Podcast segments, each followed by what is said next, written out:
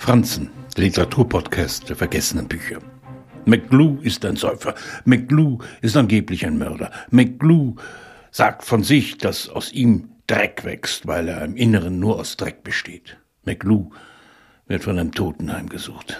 So lernen wir ihn an sein Bett gekettet, als menschlicher Abschaum betrachtet auf einer Seereise kennen. Otessa Marschweg eröffnet ihren Roman McGlue wie ein klassisches Seefahrerabenteuer und stellt zugleich die Frage, hat McGlue Johnston wirklich umgebracht? Alle Indizien sprechen gegen ihn, aber er erinnert sich halt nicht.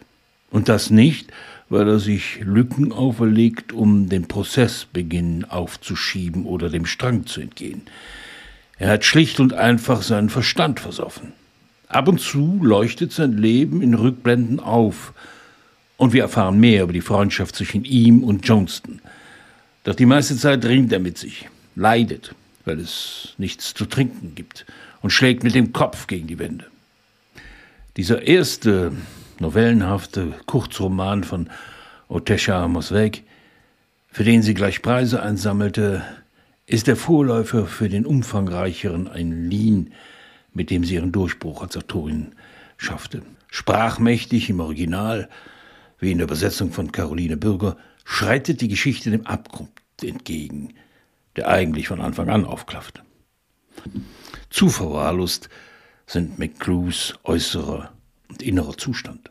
Selbst die Mutter, die ihm zur Hilfe eilt, erscheint als verzweifelte Wohltäterin, dann wiederum als Monster. Moschweg hat in McGlue eine Romanfigur geschaffen, die einzigartig ist. Sie frisst sich selbst auf. Sie befällt nicht wirklich Reue. Ihr ist es egal, was mit ihr geschieht. Auf dem Bodensatz eines langen Lebens als Alkoholiker hat ihn längst das Korsakow-Syndrom befallen.